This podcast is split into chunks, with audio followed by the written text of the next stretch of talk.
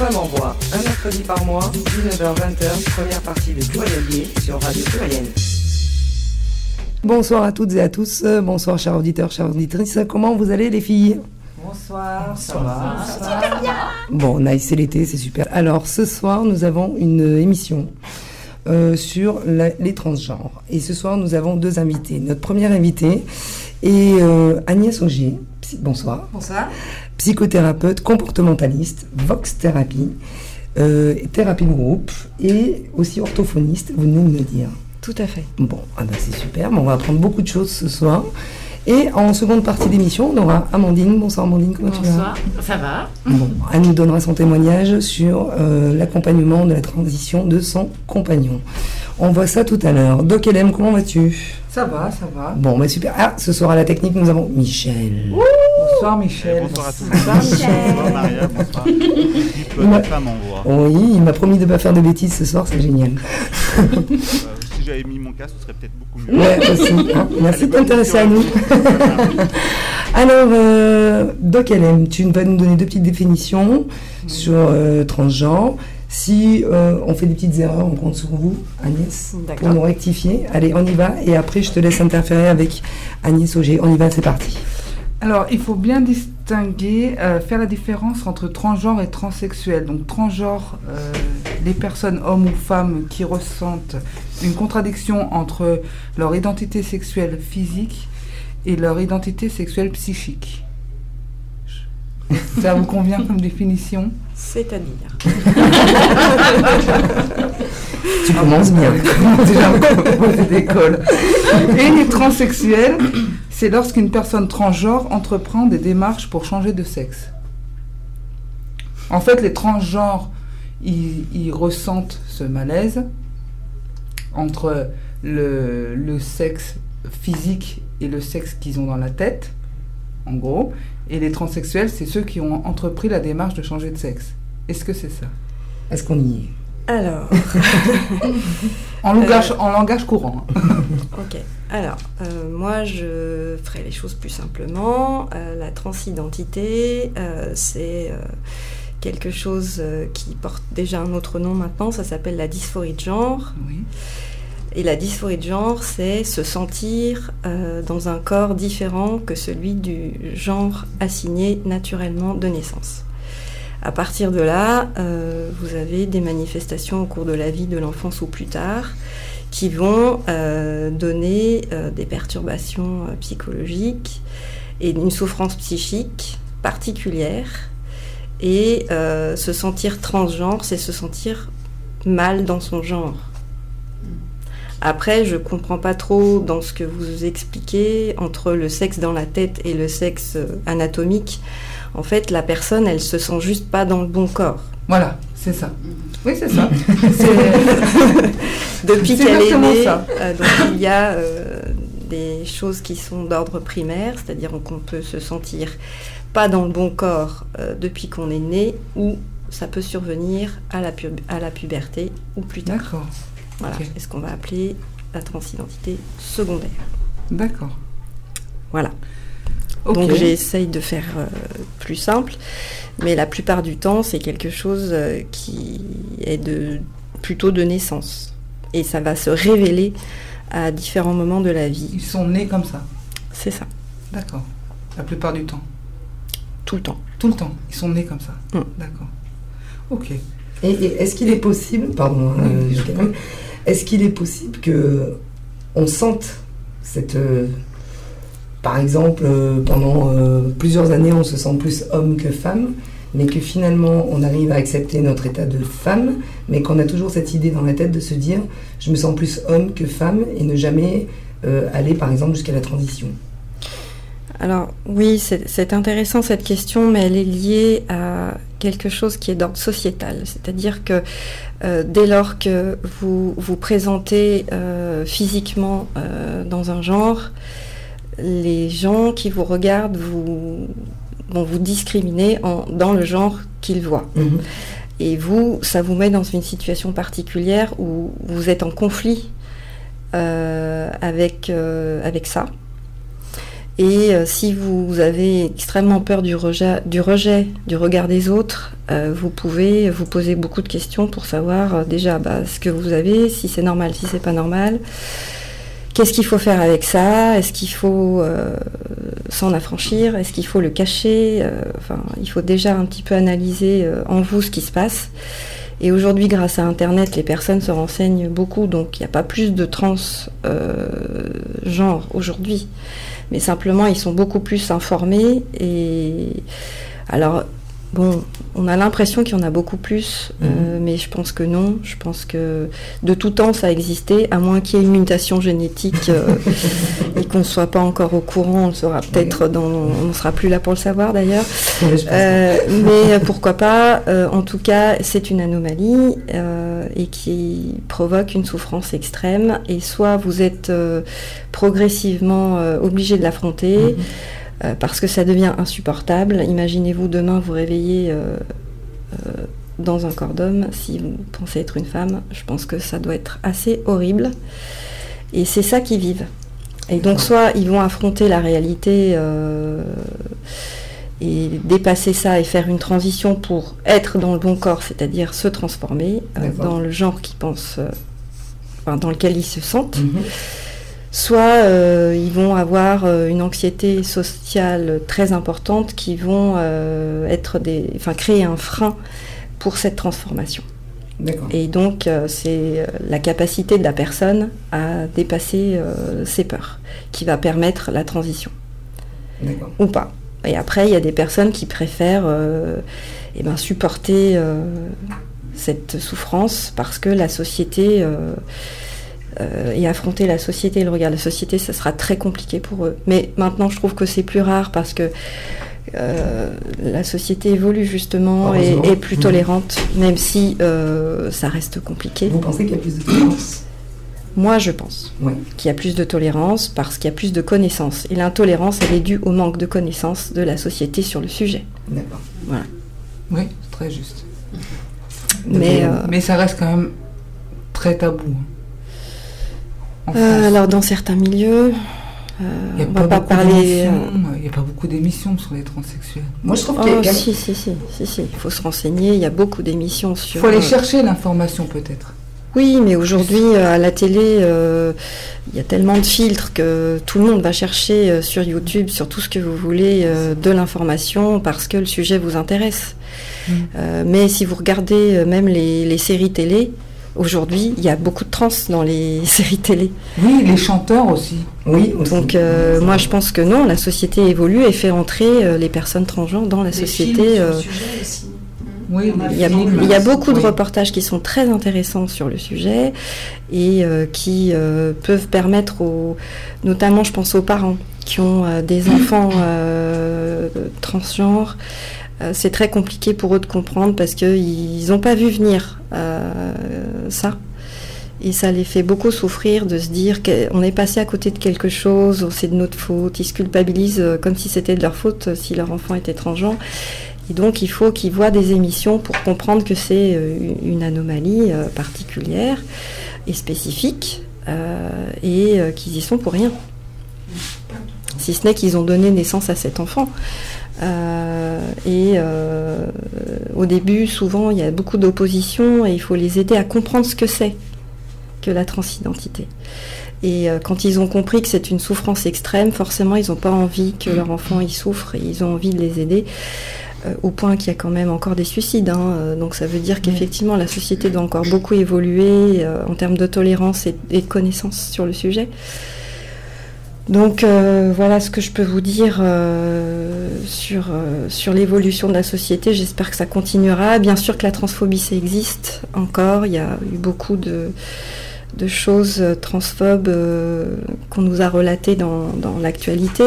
donc il faut se battre encore pour faire admettre que euh, les transgenres sont des êtres à part entière, ce sont des êtres euh, multiples euh, qui sont assez extraordinaires au niveau de leur capacité d'adaptation et, et eux-mêmes, ils travaillent beaucoup sur leur tolérance parce qu'ils supportent pas qu'on les supporte pas. Donc il y a beaucoup de choses à dire sur, sur, comment eux ils éprouvent le rejet et sur comment ils vivent. Euh, comment on les voit, comment on les regarde, et c'est quand même très compliqué euh, leur positionnement au départ. Et merci à toutes les associations euh, de se battre pour faire comprendre le sujet avec il faut des données scientifiques pour expliquer aux gens que non, les définitions, c'est des choses sérieuses, c'est des faits étudiés par la médecine, par les, par les sciences. Il y a des études qui ont été faites qui ont montré des tas de choses en termes euh, comment dire, euh, d'explication d'étiologie, euh, comment, ils n'ont pas élucidé encore tout, le, toutes les, réponses à donner à la transidentité, mais en tout cas, la science travaille. Et il faut informer la société et, intégrer les transgenres dans la société. Bien. Et comment Comment? Eh ben moi, je pense que déjà dans les écoles. Oui. Euh, c'est intéressant euh, de parler euh, de l'homosexualité, de la transidentité, parce que de plus en plus on a des, couples qui vivent des choses comme ça, où il y a des enfants qui pourraient être rejetés si on leur explique pas qu'il faut être tolérant. Mmh. et que, eh bien, il y a des, des, mamans qui vont devenir papa et qu'on ne doit pas rejeter les enfants qui ont des parents en transition. Euh, de même qu'il y a des enfants qui ont deux mamans ou deux papas.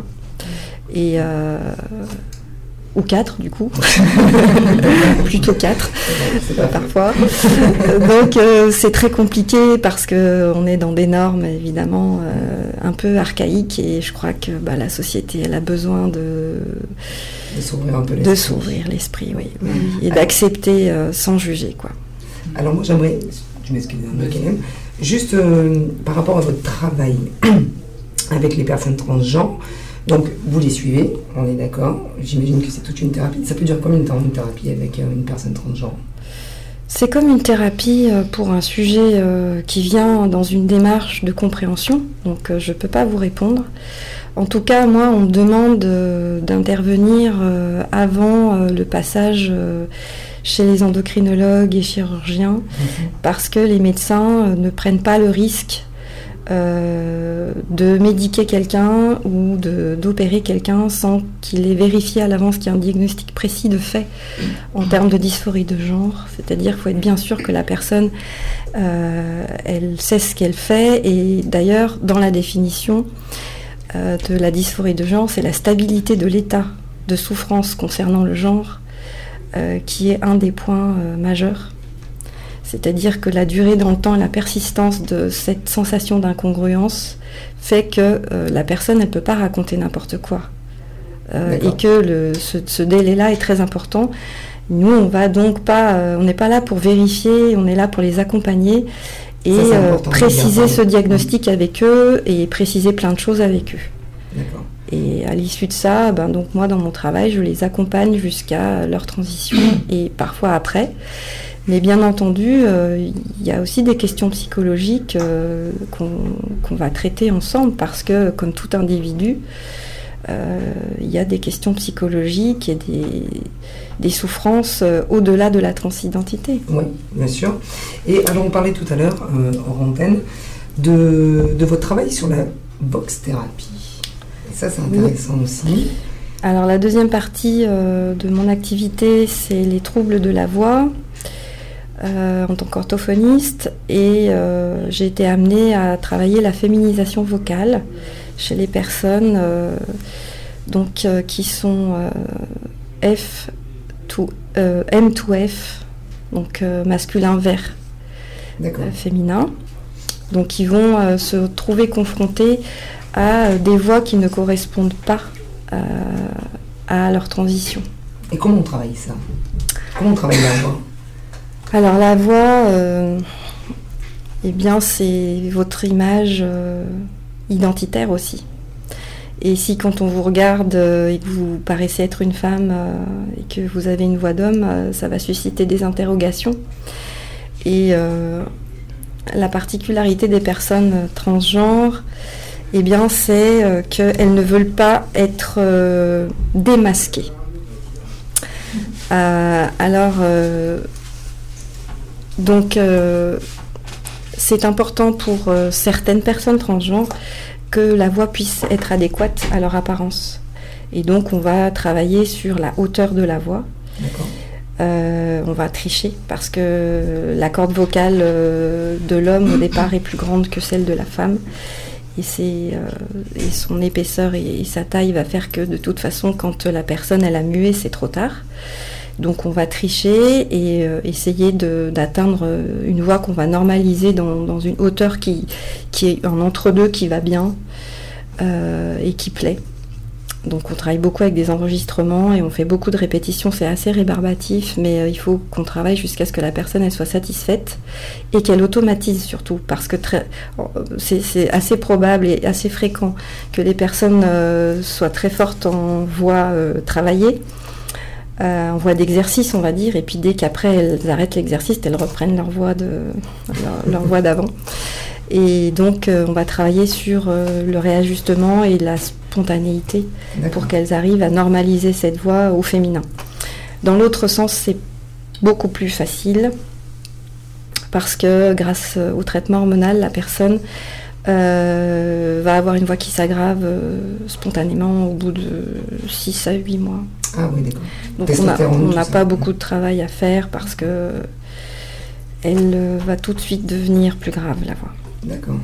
Ça s'opère pas On peut pas opérer Alors si, ça s'opère. Donc euh, il y a des cas euh, assez nombreux d'ailleurs où ce n'est pas satisfaisant la féminisation vocale parce que soit la personne n'arrive pas à automatiser sa voix au féminin et soit ça lui plaît pas, soit on n'arrive pas à une stabilité correcte et l'insatisfaction au bout d'un certain temps de rééducation fait qu'elle va, on va lui proposer une chirurgie des cordes vocales. Donc euh, ça, c'est assez compliqué parce que les résultats sont assez bons, mais pas systématiques. Et ça abîme les cordes vocales dans certains cas. Donc euh, certaines personnes peuvent se retrouver avec des voix très éraillées et, et c'est assez irréversible. Donc ah il faut vraiment que l'indication soit précise euh, parce que il y a des risques quand même, même d'insatisfaction après. Et c'est vraiment parce qu'on supporte plus de, de, passer avec une mauvaise voix dans le genre d'autrefois, on va dire, et que c'est trop en décalage qu'on propose au bout d'un moment une intervention chirurgicale. Alors il y a de beaux résultats aujourd'hui parce qu'il y a eu beaucoup de progrès et des nouvelles chirurgies qui ont permis euh, franchement d'avoir des voix très féminines. Mais euh, c'est un peu facile de passer tout de suite par la chirurgie. Moi, je trouve qu'il faut quand même essayer sans, parce que des fois, il y a des, voix qui se normalisent très bien, qui sont très jolies et, qui vont très bien avec la personne euh, qui a transitionné. D'accord. Alors, quand on dit bon transition, quand on dit une personne qui est en, transition, elle va pas jusqu'au bout. On est d'accord. C'est-à-dire l'opération, tout ça. Ou ça fait partie de. Euh, est-ce que c'est une étape en fait? Alors la transition, ça veut dire je, je, me, je vais jusqu'à au maximum de ce que je peux dans le genre qui, pour moi, est mon genre. Et après, euh, alors, euh, il y, y, avait des lois et les lois ont évolué en même temps que la médecine, et ça c'est plutôt chouette. Euh, en tout cas, euh, à savoir qu'avant c'était obligatoire pour pouvoir euh, changer d'état civil. Aujourd'hui, c'est plus obligatoire. Ah bon? Non, c'est plus obligatoire. C'est-à-dire que vous pouvez avoir des personnes qui font des transitions, mais qui n'ont pas eu de réassignation sexuelle. D'accord, donc ils n'ont pas changé de sexe. Non. Et on peut quand même sur l'état civil dire que c'est des... Tout à fait des femmes. Oui. D'accord. Et donc ça c'est ça c'est au choix de la c'est au choix de la personne parce que ben quand vous irez voir euh, sur euh, ce que vous pouvez apprendre sur les chirurgies, vous verrez que c'est une intervention qui est quand même extrêmement lourde avec des complications euh, sévères assez fréquentes et euh, alors, bon, aujourd'hui, euh, on a une équipe euh, en France médicale qui de chirurgiens qui est vraiment très forte et ils font beaucoup de progrès. Il y a beaucoup de gens qui n'ont pas encore confiance en, en, les chirurgiens français qui vont à l'étranger. Mais je pense qu'on a des très bons chirurgiens qui font les mêmes chirurgies qu'à l'étranger. et après, à savoir que la chirurgie F2M est bien plus compliquée que dans l'autre sens. Voilà, ah bah donc euh, c'est pas très open.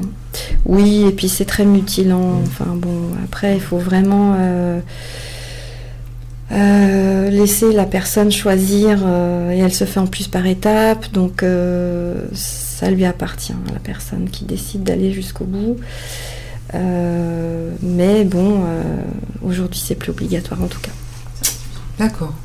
Donc ça c'est intéressant. Donc Hélène, tu veux rajouter quelque chose? Euh, Oui, j'ai quelques chiffres. Donc, Attention. Combien y a-t-il de transparents Tu vas te faire ramasser. Non, on comptabilise à peu près 150 euh, euh, transformations chirurgicales par an dans le sens homme-femme et 73 dans le sens femme-homme. Alors, il faut savoir que cette population a nettement plus de risques de suicide que le reste de la population. Il y a à peu près 41 à 41% de transgenres qui ont déjà fait au moins une tentative de suicide, contre 1,5% de la population générale. Alors comment ça s'explique? On regarde la société, peut-être Oui, c'est ce qu'on a expliqué au début. Il y a encore des suicides parce qu'il y, a des, y a des familles euh, qui sont fermées sur le sujet et qui ne peuvent pas dépasser l'idée euh, de faire souffrir la... Il y, a une question qui se pose, c'est-à-dire, eux, ce qu'ils veulent, c'est devenir, euh, par exemple, pour l'homme, devenir une femme. Et une fois qu'il devient une femme, pourquoi ils sont encore dans ce mal-être? Parce que, on va, on va pas se mentir, c'est vrai qu'on voit souvent les transsexuels, on les voit pas super heureux. Oh, c'est pas vrai ça. Enfin, on les... non, parce que justement, justement, justement, la transition, c'est une réponse à la dysphorie de genre, c'est-à-dire que ça les soigne. Oui. Donc après, ils vont se confronter au regard de la société encore et encore parce que une transition, c'est long, et eux, dans leur idée, ils voudraient que ça ne se voit pas. C'est ça qui les fait souffrir. Donc il faut qu'ils sachent que de toute façon, ça se verra toujours. Ça se verra toujours.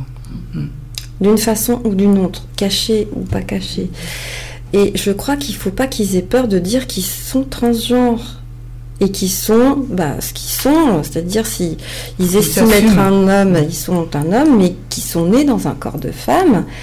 Et, il faut qu'ils acceptent que euh, euh, ils vont aller le plus loin possible pour que ça n'apparaisse pas, mais c'est pas grave enfin, pour eux, c'est grave en tout cas.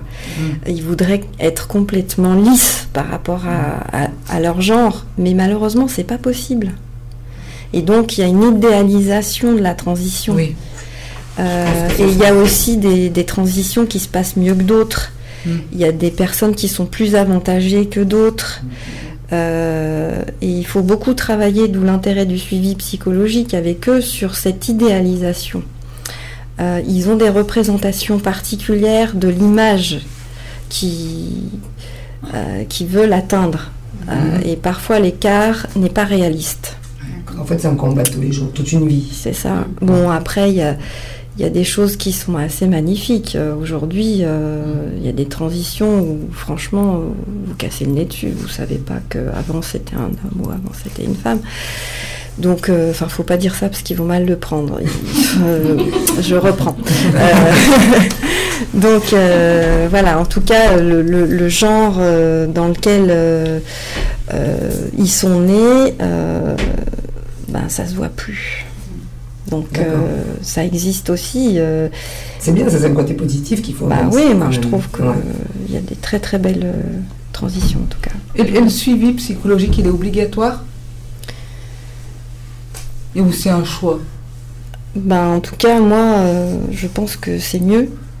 Parce que. Euh, ah, ils sont pas obligés de se faire suivre Normalement, euh, dans les équipes privées qui les aident et médicales, normalement c'est quand même assez conseillé. Il y a peu de médecins qui acceptent euh, d'hormoner quelqu'un sans qu'il y ait de suivi derrière. Pourquoi? Parce que bah, de toute façon, il y aura des répercussions psychologiques des hormones. Ils vont avoir des, parfois des troubles de l'humeur, ils vont avoir des conséquences de l'hormonothérapie. Donc, eh ben donc, il vaut mieux qu'ils soient accompagnés pour comprendre pourquoi ça existe et, devenir une femme ou devenir un homme au sens hormonal, puisqu'ils ne l'ont pas vécu euh, complètement, ben, oui, il y aura des transformations aussi euh, psychiques. Euh, par exemple, c'est pas rare que le genre masculin vers féminin eh bien, il y a une sensibilité qui arrive, euh, particulière, euh, une émotion plus labile. Euh, voilà, à l'inverse, ben, il y a parfois la testostérone qui va donner plus d'agressivité. et ça, si c'est mal géré, c'est mal vécu par l'entourage, c'est mal vécu par la personne elle-même. voilà, donc il faut, il faut vraiment travailler les répercussions psychologiques qui peut, que peuvent engendrer les traitements. D'accord. Et tout à l'heure, vous disiez euh, que l'on est. Et ils sont nés comme ça Et.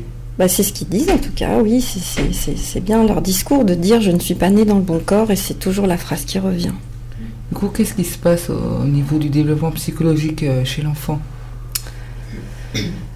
Eh bien, euh, au départ, euh, quand il s'agit d'une transidentité primaire, par exemple, la petite fille qui pense être, enfin, qui se sent garçon, elle dit qu'elle est un garçon, eh bien, elle va ne pas comprendre pourquoi elle on, refuse qu'elle choisisse l'habit de chevalier au lieu de l'habit de princesse. Euh, et les jeux sont très orientés euh, dans le sens du genre que la personne se ressent être depuis la naissance. Il y a des choses comme ça, puis il y a des, il y a des comportements qui vont tendre vers l'autre genre. Et les, parents oublient parfois il y a que ça a existé. Mais oui. Et après, parfois, ça n'apparaît qu'à la puberté ou le fait de, de, bah, de se transformer. Euh, va révéler euh, cette dysphorie de genre. Parce qu'ils vont pas supporter euh, de voir leurs attributs sexuels. ah oui, c'est à ce moment-là. Voilà. Et vous, vous êtes pour ou contre la, transformation précoce? Dire qu'on on pourrait imaginer qu'on pourrait faire des transformations très tôt pour qu'ils puissent évoluer psychologiquement plus facilement qu'à l'âge adulte?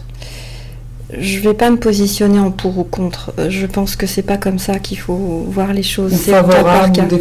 C'est au cas par cas. J'ai eu des jeunes adolescents déjà dans ma patientèle euh, où euh, ben, on a des parents absolument compréhensifs et très ouverts qui voient bien que leur enfant souffre et qu'il y a un problème. Mhm.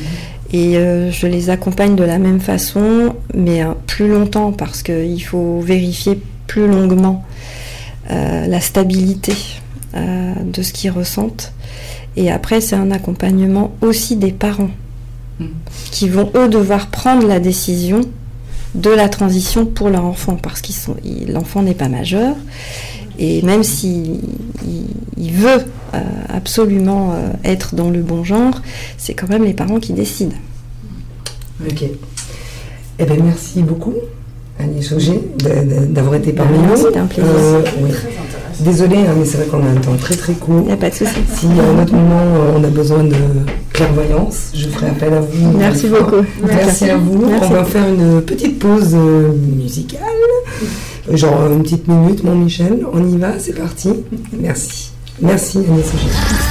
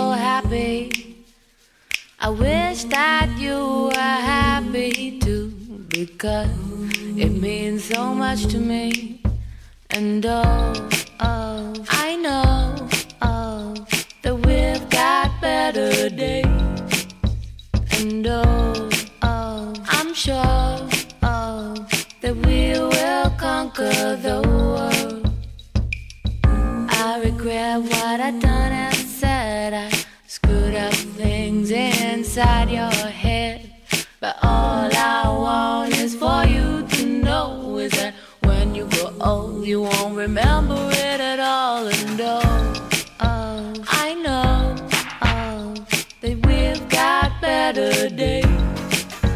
And I'm sure, that we will conquer the world.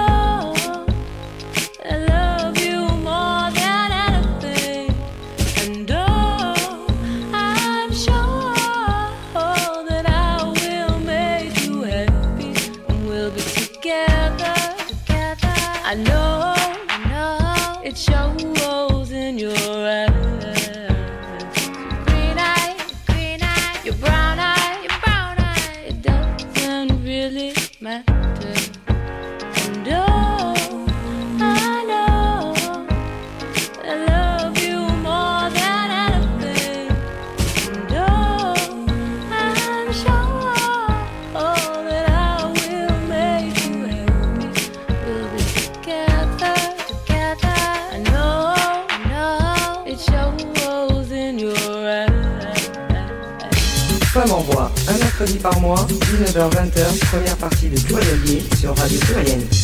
Rebonsoir, euh, chers auditeurs, chères auditrices. Et ben, on va se faire, après une petite pause musicale, on va se faire une petite pause culturelle avec euh, notre Safo Christelle. Et euh, donc, euh, alors, elle m'a dit c'est une surprise. Donc voilà, je la laisse nous surprendre. Vas-y, ma Chris. C'est une surprise parce que euh, c'est un peu au dernier moment que je me suis dit, j'ai hésité entre plein de choses. Parce que j'ai dit euh, que comme on va pas se voir s'entendre pendant trois mois, Trois mois euh, il faut. Oui, bah. Ah oui, on on va va pas pas se lier, septembre, mais ouais, ouais, ouais. Donc du coup, euh, du coup, ça vous laisse plein de temps pour lire, soit un gros pavé, Pas le TDZ. Hein. un gros pavé. Euh, J'espère avoir le temps de parler du gros pavé, mais bon, c'est pas sûr. Et soit quelque chose que j'aime beaucoup, c'est découvrir un auteur, mais sur euh, plein de livres, quoi. Sur voilà, on commence et je vais parler d'Annie Ernaux parce qu'elle écrit des livres courts, mais qui font une œuvre. Annie Ernaux, euh, j'espère que vous connaissez un peu, un peu. Aujourd'hui, euh, elle est, elle est elle est même étudiée euh, au bac aujourd'hui. Elle est rentrée vraiment dans euh, la culture, notamment avec son livre L'événement. C'est quelqu'un qui a construit son œuvre en, en parlant d'elle, uniquement. Et euh, c'est un peu pour moi un parallèle avec Simone de Beauvoir qui elle est dans la théorie et Annie Arnaud va pas du tout romancer sa vie, mais elle va à chaque fois disséquer ce qui lui arrive, mais avec une écriture très belle, très forte et surtout très lucide. Et c'est magnifique. Par exemple, le livre euh, qui l'a vraiment fait connaître s'appelle L'événement, et elle raconte son avortement. Elle est née en, en, en 40, en 40, donc euh, voilà, c'est euh, quelqu'un qui, euh, était ado bien avant l'IVG légalisé. Et, et un des derniers livres lui en poche, celui dont je vais plus particulièrement parler ce soir, s'appelle Mémoire de fille. Il est merveilleux ce livre. Elle a complètement occulté son adolescence. Euh, et elle se demandait un peu pourquoi, et elle allait refouiller dans ses journaux qui était la jeune fille de 58, comme elle l'appelle, quand elle avait 18 ans. Elle était euh, une fille euh, protégée, un milieu. ses parents tenaient l'épicerie à Yvetot. elle, voilà, elle était très. et en même temps, à 18 ans, voilà, elle a, le désir monté en elle de connaître la vie. Et elle se retrouve monitrice dans une colonie de vacances. Et, euh, et pour la première fois de sa vie, le regard de sa mère n'est plus là. Et elle va euh, connaître sa première nuit avec un homme, puis avec deux, puis avec trois, parce qu'elle va se libérer tellement, tellement qu'elle va coucher avec tous les hommes qui la désirent. Dans la colo? Avec tous les moniteurs, oui, bien sûr. Ah bah d'accord. Marjo, les questions. Arrive. Attends, j'ai 4 minutes, alors tais-toi. Il en reste deux, donc on y va. Et là, ce qui est très très beau, c'est qu'elle devient obligatoirement aux yeux des monitrices et des moniteurs, elle devient la fille facile, elle devient euh, la petite pute, elle devient tout ça. Et, et en relisant les, les lettres qu'elle a écrites à ses amis à cette époque, elle dit c'est extraordinaire parce que j'étais dans une joie totale. J'étais dans, l'innocence totale de ce que je faisais, dans, le désir et la liberté absolue. Et toute son œuvre et toute sa vie, c'est ça. C'est une femme qui écrit sur ce que c'est que d'être une femme, de vouloir être libre, libre, de se foutre du regard du monde dans la mesure du possible, parce que c'est impossible. Et, du coup, elle comprend pourquoi elle a occulté ça. Euh, ça, quand je dis ça, je dis cette période de sa vie. Et, elle analyse ça, et c'est même si nous, on n'a pas vécu ça, forcément, ça fait écho en nous, tous ces livres. On se dit, mais oui, mais moi, à sa place et à la place des autres, est-ce que je l'aurais pas aussi traité d'eux? Et finalement, elle était formidable, cette fille. Elle a fait que vivre ce qu'elle avait envie de vivre. Voilà, et tous, les, tous, tous ces livres comme ça nous renvoient à nous, nous, les, femmes, euh, à nous aussi personnellement, à moi. Moi, à chaque fois que je lis un livre d'elle, j'ai pas du tout vécu ce qu'elle a vécu en même temps.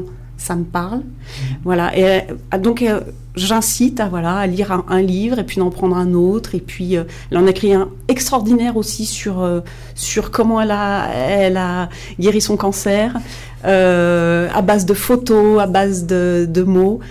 Annie Ernaux, c'est tout en poche. Donc c'est facile à Super. trouver et vous avez trois mois pour tout lire. Bah, génial. Euh, Marjo, c'est un message personnel pour toi. Pardon ma crise, hein, on est un petit peu courant en temps ce soir. Mais génial, merci beaucoup. Et puis on va, tu, tu nous donneras la, la photo comme Oui, d'habitude. oui, affichant. d'habitude. Donc Hélène, tu as dû- t'as la lecture hein, cet été. hein. Alors, euh, on revient parce qu'on a notre deuxième invité ce soir. Amandine, bonsoir. Oh, bonsoir. Ça va Ouais, ça Bon, super. On trouvait très intéressant ton témoignage, en fait. Donc, tu témoignes parce que euh, tu as vécu la transition de ton compagnon. C'est ça. Et en fait, ce qui- ce qui serait plus, ce qui serait assez intéressant, c'est de savoir toi comment tu l'as vécu, comment tu as accompagné, comment tu as accepté. Vas-y, je te laisse la parole. Euh, comment je l'ai vécu Euh, Au début, très bien. Enfin, je l'ai toujours plutôt bien vécu d'ailleurs. Je l'ai pas mal vécu. Ça a été à un moment donné compliqué parce qu'avec tous ces changements, et ben, la personne qu'on a en face de nous, c'est c'est plus la même personne.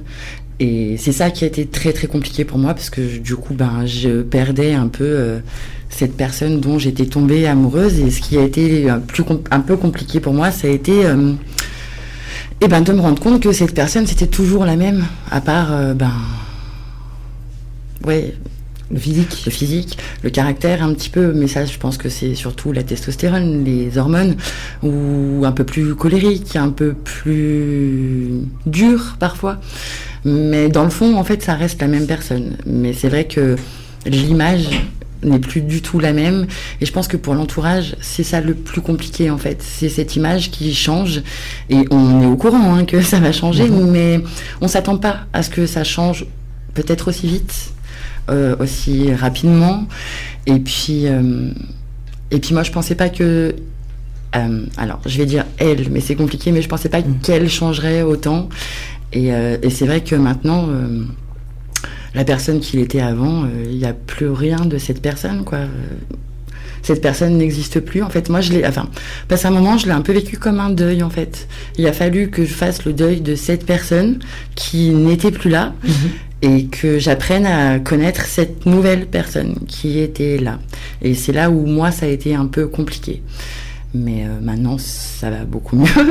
Et puis, Ça je- va mieux, pourquoi? Parce que tu, tu as été suivi ou tu, tu apprends à le vivre tous les jours? Non, j'ai pas été suivie. Euh, j'ai beaucoup, beaucoup discuté avec lui. Et puis, je me suis beaucoup aussi remise en question. Euh, parce que, effectivement, il y a nous ce qu'on ressent, ce que la personne en face peut ressentir. Et, euh, et à un moment donné, moi, j'ai pu être très, très dure avec lui aussi. Parce qu'effectivement, j'étais dans. Ben, j'étais un peu en colère, en fait. Et, et je lui en ai aussi un peu voulu. En colère contre lui? Ouais, contre lui, parce que, ben, parce que nous, on, on s'était mariés, on avait, euh, on avait commencé notre vie en étant euh, deux femmes, et même si euh, je le connais depuis très longtemps et j'ai toujours su, depuis ben, ces 11 ans que je l'ai connu, qu'il avait euh, ce problème-là avec son identité. C'est vrai que de le savoir et puis d'un jour être en face et où on te dit, bah écoute, c'est maintenant, ça y est, je suis prêt et puis c'est maintenant, bah c'est pas pareil en fait. En vrai, t'as pas eu le choix. Euh, j'aurais pu, si j'ai eu le choix parce que j'aurais pu partir.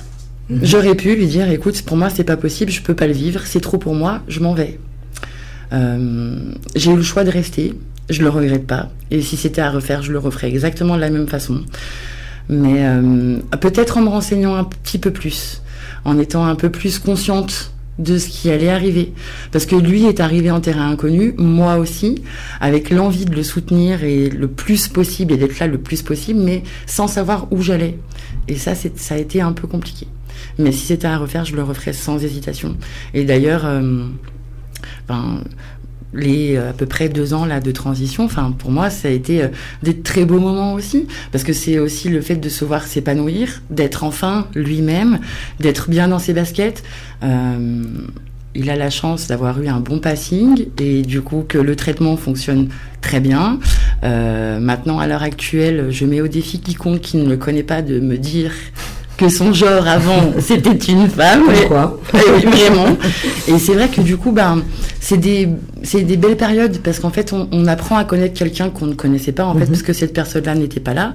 Mais on se rend compte aussi en fait que ben, elle est heureuse et qu'en fait c'est, ben, elle est enfin elle-même et c'est ça le plus important. Alors après, euh, après il y a les souvenirs. Mhm. Ça a été ça aussi le plus compliqué, se recréer des nouveaux souvenirs. Euh, ce qui a été compliqué aussi pour moi, ça a été euh, de le genrer comme il faut. Oui. Alors là, euh, tout à l'heure en arrivant, euh, je t'ai dit, je Oui, pourrais pas vrai. dire elle parce que je suis tellement habituée à dire il que je ne pourrais plus le genrer euh, au féminin. Mais j'ai eu quand même, euh, alors pas du mal à le genrer au masculin, mais euh, parce qu'avec lui ça se faisait naturellement. Par contre, j'ai eu beaucoup de mal à le genrer au masculin avec sa famille, par exemple, avec sa maman, avec sa sœur, avec Mhm. où en fait je me sentais mal à l'aise de le genrer au masculin parce que je les sentais mal à l'aise en face de moi, que je parle de lui Ouais. au masculin et plus au féminin. Et c'est vrai que j'ai eu un petit peu de temps avant de me dire que ben en fait euh, ben c'était comme ça et que ben il fallait euh, que c'est un peu dur ce que je dis hein, mais en fait il faut s'y faire. On n'a pas le choix. Et si on aime la personne, ben en fait on s'y fait parce qu'on se rend bien compte que c'est comme ça qu'il est heureux quoi. Enfin, moi, en tout cas, je m'en suis rendu compte. C'est comme ça qu'il est heureux. Et il a jamais été aussi épanoui que en tant qu'homme. Enfin, même, je dirais même pas en tant qu'homme, en fait. En tant que lui tout court. En tant que Tout court, simplement, en fait. Ouais, en fait, c'est ça. C'est qu'en fait, il s'est trouvé. Exactement. Et puis bien. alors, moi j'ai un avis un peu tranché sur la question. Mais euh, je déteste euh, qu'on mette les gens dans des cases et encore plus qu'on dise lui il est trans ou elle elle est trans. C'est un, un homme ou c'est une femme. C'est pas un trans. Nous par exemple, enfin je sais pas. Autour de moi j'ai pas mal de lesbiennes, voilà. C'est comme si on, on disait bah toi t'es lesbienne. Non Mais toi t'es une femme en Oui, fait. mais tu sais, quelque part. Ouais, bien sûr. Je vais te dire, Amandine, tu le sais très bien, Oui. on dit tous les jours. C'est-à-dire que moi, très souvent, c'est ouais. euh, quelque part, c'est comme si on était obligé, même en tant que lesbienne, de justifier qu'on était lesbienne, Ouais. alors qu'on ne devrait pas le faire. Mais moi en fait c'est ça c'est juste une sexualité, en vrai de vrai. Moi, c'est ça qui m'horripile. C'est que demain, dans la rue, quelqu'un qui est hétéro, on va pas lui dire Tiens, bonjour, toi, t'es quoi? T'es hétéro? T'es quoi? Je comprends pas, en fait, euh, ce besoin des gens de vouloir savoir où est notre sexualité? Ça, à la rigueur, c'est privé. Ça ne regarde que nous. Ah, d'accord. j'aime une femme, un homme, euh, ou un homme qui est devenu femme, ou une femme qui est devenue homme, ça, c'est mon problème. Ça ne regarde personne d'autre. Et j'ai beaucoup de mal avec ces gens qui disent non, mais il est trans, il est trans, il est trans. Non, c'est un homme ou c'est une femme. Point barre. Que ce soit biologique ou pas biologique, ça, c'est autre chose. Mais peut-être que c'est la société aussi, hein. Mais c'est malheureux, euh, hein. Nous met dans des cases. Ah, mais hein, bien sûr, bien Ouais. sûr. Et c'est, je trouve ça malheureux. Bien sûr. Et d'ailleurs, je pense que, enfin, je ne pense pas me tromper en disant que il y a pas mal de trans entre guillemets qui justement en ont marre de ça en fait. Ils aimeraient juste être euh, ben genré, voilà, euh, tu es un homme, tu es une femme, basta. Euh, la transition, le pourquoi du comment, ça, ça reste privé aussi. Et je pense que on n'a pas à l'exposer comme ça. Et euh, Et être fier de ce qu'on est, c'est Peut-être une qu'il y en a chose. qui l'exposent, pardon, excuse-moi, je te coupe deux petites secondes.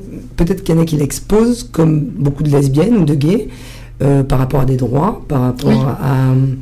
En fait, finalement, c'est un peu ce que je disais tout à l'heure, c'est peut-être un combat d'une vie. Mais- Et peut-être qu'un jour, on arrivera à ne plus genrer personne.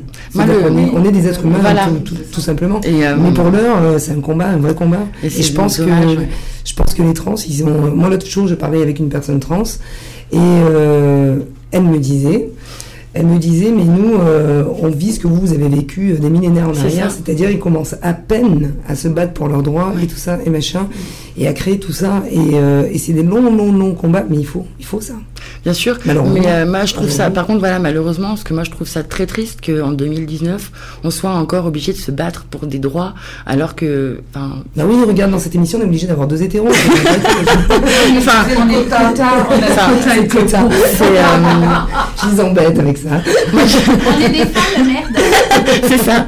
Mais euh, moi, ce que je trouve aberrant, ouais, c'est qu'en 2019, on soit obligé de se justifier sur qui est-ce qu'on Oui. est et qui est-ce qu'on aime. Ça, c'est propre à chacun et ça ne regarde personne. Et j'estime que chacun est libre de vivre comme il a envie, avec qui il a envie, et sans être jugé par qui que ce soit, en fait, parce que tant que la personne elle est heureuse, c'est le principal. Pour moi, en tout Ouais, cas, je crois que notre problème dans la société, c'est ce qu'on appelle la norme. Mais il n'y a pas de normalité, en Oui, fait. mais pour eux, il y a- enfin pour une, une Oui. grosse catégorie de gens, il y a une norme et il faut rentrer là-dedans. C'est Tu ça. sais, C'est un peu comme tout. Et puis quelque part, on, on passe, c'est ce qu'on appelait avant un peu les anards, tu vois. Waouh. Et euh, c'est ça. ça, c'est mais, euh, mais en fait, au final, euh, pour moi aussi, il n'y a pas de norme. hein. Attention, je, je me considère comme quelqu'un de tout à fait normal, euh, j'ai aucun problème avec ça. Mais euh, quelque part, on est tout le temps obligé de se justifier et d'être dans cette espèce de. En fait, en fait, la différence, c'est la sexualité. On a une, sexualité différente, mais tu as des gens qui sont dans une espèce de case, comme ça on en parlait un petit peu à la dernière émission, ils sont dans leur carcan, c'est comme ça. Mhm. Et tu peux presque rien y faire. Ouais. Bon, quand t'es con, t'es con, quoi. Ah, mais c'est exactement ça. Je pense qu'effectivement. C'est pour ça que la loi elle est importante et que quand on arrive à avoir une égalité de traitement juridique, administrative et qu'on a des papiers, une existence et que du coup la société déjà à ce niveau-là reconnaît Mm. et les cons, bah, à la limite on les entend moins, c'est Ouais, une protection. Après le jour où on sera tous égaux et égales en droit, hommes, femmes, trans, homo, etc., euh, bah, il y aura moins de problèmes dans les rues. Ah, ça c'est clair. On est bien d'accord. d'accord. Et du coup, euh, aujourd'hui, t'en es où un petit peu avec tout ça? Tu lui. euh, Ben, je le vis toujours très bien. je le vis mieux, on va dire même. Je le vis, oui, si je le vis bien. Euh, je suis toujours avec lui dans l'accompagnement. C'est euh, voilà, il arrive à un stade où en plus il rentre dans des nouvelles euh, démarches. Il entame ses opérations et là c'est pareil, hein, il a besoin de soutien. Alors je ne doute pas qu'il a besoin de personne, mais, mais je pense que c'est important d'être soutenu. C'est des, je pense que c'est une période qu'ils attendent avec impatience, mais en même temps avec un peu de peur. Parce qu'on ne sait pas ce qu'il y a derrière, et puis le corps change vraiment. Et, et je pense que c'est important d'être là, de le soutenir. J'ai toujours été là. Quoi qu'il arrive, je serai toujours là, et il le sait. Je, J'assume pleinement le fait d'avoir euh, été mariée et d'être mariée avec une personne euh, trans. J'ai aucun souci avec ça. Et s'il faut euh, le clamer haut et fort, et ben je le clame bah, haut c'est et bien. fort et avec tu le fais- plaisir. tu le fais ce soir, c'est génial. Vraiment. non, non, c'est C'est- non, non, c'est bien parce que, en fait, c'est vrai qu'on a très peu de témoignages aussi de, de gens qui, qui sont ou de la famille, ou des amis, ou des compagnes, etc., etc. Et c'est c'est vrai que c'est important parce qu'il faut accepter quand même. Ouais. Faut, faut accepter. C'est pas évident. Après, moi, je, je dirais que j'étais, enfin, je le savais déjà en fait. Donc, ouais, effectivement, j'ai été un peu mise au pied du mur. Enfin, quand il me l'a dit, bah oui, bien sûr, tu restes un peu conne, quoi. Ah, d'accord. Mais c'est pas comme si j'avais été prise au dépourvu en me disant, euh, putain, je me suis jamais rendu compte de rien, quoi. Là, c'est pas le cas. Donc, j'ai pas eu cette surprise euh, comme a pu avoir euh, le reste de son entourage, par exemple, où il s'y attendait pas du tout. Moi, j'ai vécu, ça fait bientôt 9 ans que Ouais. on est ensemble, euh, presque quatre ans de mariage. Moi, je le connais euh, comme ma poche, quoi. Donc, je savais, euh, je savais très bien. Et puis, nous, on s'est rencontrés. Enfin, je l'ai rencontré en début d'adolescence. Il avait 11 ans. Et c'était déjà euh, le garçon manqué de l'école. Alors maintenant, avec le recul, euh, un garçon comme tout le monde. Mais à l'époque, c'était le garçon manqué de l'école, quoi. Eh ben, merci beaucoup. Bah, de rien, avec plaisir. Et merci pour ton témoignage parce que c'est, euh, je trouve que c'est c'est assez fort. Donc euh, merci. Bah, c'était un plaisir. Désolée aussi hein, parce que c'est vrai que pff, on a une petite Oui. Donc euh, ça marche. Merci docteur euh, Agnès Auger. À bientôt. Merci beaucoup et au plaisir. Merci d'avoir participé avec nous. Tu restes un petit peu avec nous. Oui, euh, je reste Amandine avec vous. Parce que du coup, j'ai le temps de faire passer notre amie euh, Cécile. 4 minutes, Cécile C'est parti, ça Touche pas Amazon. Moi, votre sœur Cécile, je m'énerve. Gilet rouge, faut que ça bouge. Les USA reviennent sur l'IVG, les féminides, les oh dis donc, féminicides et les homophobies se multiplient dans ma République laïque. Non mais ça va pas les mecs et les filles débiles avec vos critères. Du coup, je me suis inscrite au cours du soir pour devenir, attention, Amazon agréé. Euh. Je rappelle leur devise Si vis pacem parabellum. Si un vicieux passe, barre-toi, ma belle. voilà, moi aussi, je veux avoir un bouclier et une jolie robe avec des ambières en or comme les Amazones. Ok? C'est la grande classe. Hein, ils étaient tous et toutes la fille du dieu de la guerre, Arès. Ah, ça pose la gonzesse, un pédigré pareil. Tu passes direct faire la sécu aux soirées Wells avec la grande Sophie. C'est sûr, Arthur, le monde merveilleux des schtroumpfettes fémènes, c'était pas les pieds. Non, non, les Grecs adorent les pieds, mais non, c'était pas les pieds à Mykonos pour les burniers. Les hommes estropiés à la naissance, quick, à gérer les tâches ménagères, tandis que les femmes allaient à la guerre. T'es vert, Albert. Et ouais, Roger, Jean-Michel, vous qui m'écoutez après avoir tué votre femme à coups de poing parce qu'elle avait oublié votre bière, j'aimerais bien voir votre devant une kilos combi cuir vous laissant au ménage pendant qu'elle part dégommer du terroriste dans sa clitosport autotunée. Bien sûr, les Grecs, bien, bien macho vexés, disaient c'est une légende. Mais avec la science, on a retrouvé plein de choses. L'ADN de Jacques l'éventreur et le tampon de ma belle-sœur. Mais surtout, les preuves de leur existence. Et oui, selon des écrits très anciens, comme mon dernier rapport sexuel d'ailleurs, qu'on peut même plus dater au carbone 14. Ça, c'est clair. pouf pouf. Leur nom viendrait d'une tribu iranienne parce qu'un jour, un couillon d'Iranien, sept siècles avant Johnny, ah quel coucou, a voulu violer une nana et elle a crié touche pas à Hamazan. Et lui a mis, elle lui a mis la tronche à l'envers à coups de lance. Alors le pauvre gars, la gueule en sang, il a déduit que Hamazan, ça voulait dire guerrière. Il est mort et l'Amazone est née. Leur vie était simple. Elle gardait les estropiés auprès d'elle car l'infirmité les empêchait de devenir violents. C'est sûr qu'un mini-jambiste qui te court après en disant Oh, t'es bonne, madame, viens, viens, viens, je vais te pécho. Bizarrement, on se sent beaucoup moins en danger de viol. On dit même qu'à l'instar des minettes qui préfèrent les matous et borniers, la reine amazone Antianera aurait répondu à un Iradien qui disait Eh, tu viens chez à faire crac-crac que l'estropié est un bien Alors attention Amis handicapés qui m'écoutez, reprenez espoir, parce que les Amazones ont dit Toi, t'es pas réussi, mais viens ici, tu fais bien les cunis. Des Amazones, il y en a dans le monde entier. On a même eu une Amazone Wonder Woman à Hollywood en 1941. Et loin des princesses Disney avec un, dos, tres que pan jusqu'aux fesses, nous avons des Amazones modernes. Olympe de Gouges, Rosa Parks, Simone Veil, les Femmes et Maria Maria et ses Wells. Et l'équipe de femmes en voit bien sûr, ok? Les femmes voilées qui ôtent leur tissu d'esclaves, les américaines qui vont se faire avorter au Kentucky, les femmes pilotes, astronautes, pompières, Estelle, qui comme vous et moi en jupe, en jean, qui votent, qui conduisent, qui rodent, qui pètent, qui ont des diplômes, qui vivent seules, mères ou non, homo, hétéro, transgenre, la main dans la main et solidaire, d'un tampon. J'adore En fait, je pense qu'à la vitesse où le plastique remplace les algues, où les particules pourries remplacent l'air pur, et au vu de l'intelligence de survie féminine face aux catastrophes naturelles depuis que le monde existe, les prochaines Amazones seront celles du changement climatique Allez les verts et Mars c'est un autre. Et sans doute, dans 100 ans, vos petits-fils iront faire pousser du maïs sur Mars, pendant que votre petite fille ira tuer de l'alien qui bave de l'acide vert pour le barbecue du soir. Alors, nos stress, il y a les princesses. Pour conclure, messieurs qui luttez à nos côtés, je vous aime. Et les filles, n'oublions pas qu'il y aura toujours une chose que les hommes lâches ne pourront enlever à une femme, c'est son esprit. Et comme le balance si justement le maire de Londres à Mr. Trump, seuls les hommes faibles ont peur des femmes. Mes très chères sœurs, mes très chers frérots, en vérité, je vous le dis, avec les femmes en commande, c'est sûr, nous aurons tous un meilleur futur. Waouh Bravo Euh, Tu as tué de Kelem.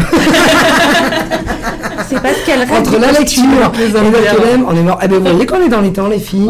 Est- Tout le monde m'a dit, mais non, tu verras, Maria et tout, machin. Euh, D'ailleurs, même Patrice, et, et j'ai encore deux minutes, hein, parce que à moins 5, Patrice. Ah non, il nous appelle pas À moins 5 Si, il nous appelle à moins 5. Qu'est-ce que tu dis, mon Michel?